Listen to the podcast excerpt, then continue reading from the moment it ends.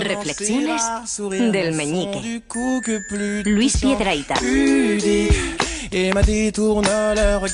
Poco te esperabas tú este prólogo relatero. Santo. Dios, qué interesante. Sí, todos muy sugerentes, muy, muy sensoriales, descriptivos. Luego no está. Y a mí Isabel también tenía eh, casi ánimos de, de restaurador, de coger un- una pequeña pieza y reconstruir todo lo que sucedió basándonos en una pequeña tesela nada más. tienen las palabras, ¿eh? Sí, ¿Y cómo, hechas- cómo puede ser una descripción? Están hechas para eso, claro. claro. Ay, es, Es- sensacional. Ay. Pues bueno, hoy A vamos a bajar a lo mundano. Porque, Carlas, yo hoy quería hablar ¿De qué? de unos pequeños seres que han hecho mucho bien por nosotros. Los platos.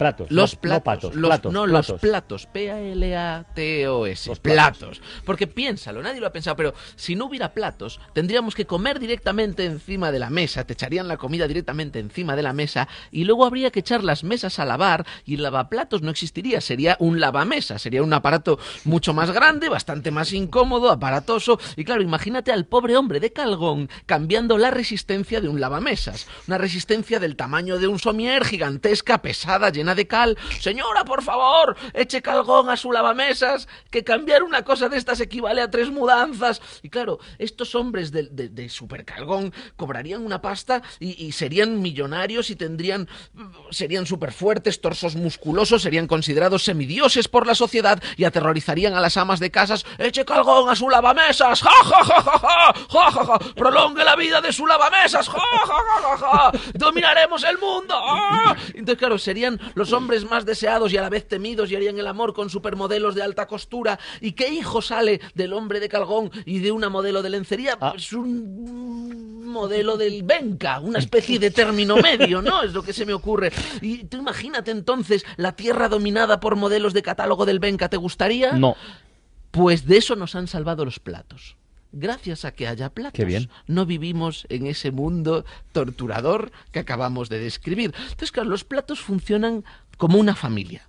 El hermano mayor, el hermano mayor, el mayor de todos, es el primer plato, el plato hondo, ¿no? El plato sopero, ese plato barrigón.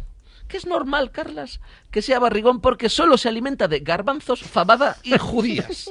¿eh? Que se guardan en una pila aparte Sí, esos platos sí, barrigones. sí. Y es normal que se guarde en pila aparte porque todo el día comiendo fabadas eh, y judías, por la noche nadie, quiere Nadie, dormir con ellos. nadie, no con hay todos. Hemos oído hablar alguna vez del temido pedo de plato sopero. Ese pedo de plato sopero, ese pedo de hermano mayor, porque el plato sopero es hermano mayor, ese pedo espeso, ¿eh? que agrieta el gotelé, que, que se ve como borroso, ¿no? Es como cuando las carreteras están muy calientes en verano. De hecho, al día siguiente te fijas en los platos y están como empañados por el centro. Y no es de lavaplatos. Y no es del lavaplatos. No, no, no. Nosotros no lo leemos, no lo leemos porque es un, huele en una frecuencia diferente ¿eh? que solo pueden oler los platos y los gatos.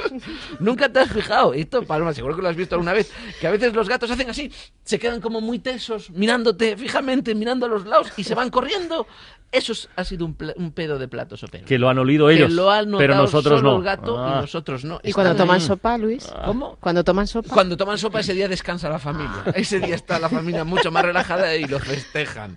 Claro, el que lo sufre es el segundo plato, el, el hermano, el segundo hermano, el plato llano. Sí. que Es el, es el- ya que es llano, es el más, más común, el del filete. La hamburguesa. Es claro, efectivamente. Es sufrido. Porque cada vez que nosotros pinchamos o cortamos el filete, a él le pincha también.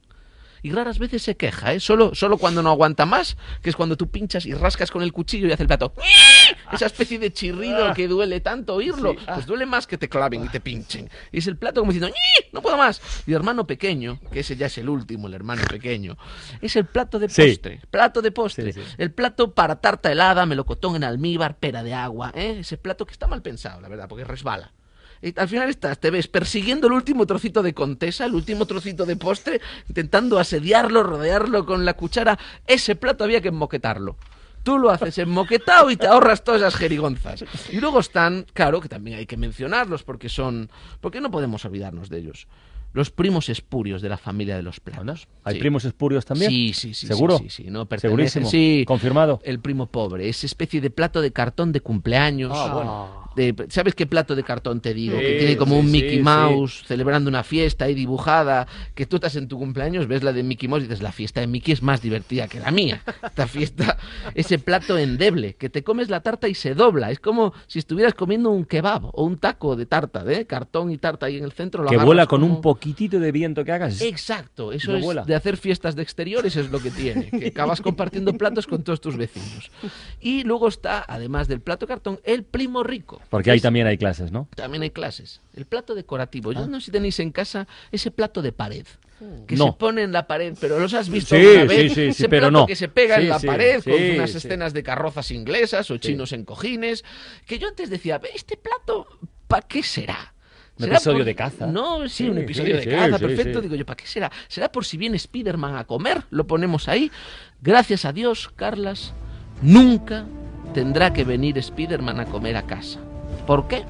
Porque gracias a Dios existen los platos y gracias a Dios no nos vemos obligados a vivir dominados por esos rudos y musculosos hombres de Calgón que nos cambiarían las resistencias del lavamesas.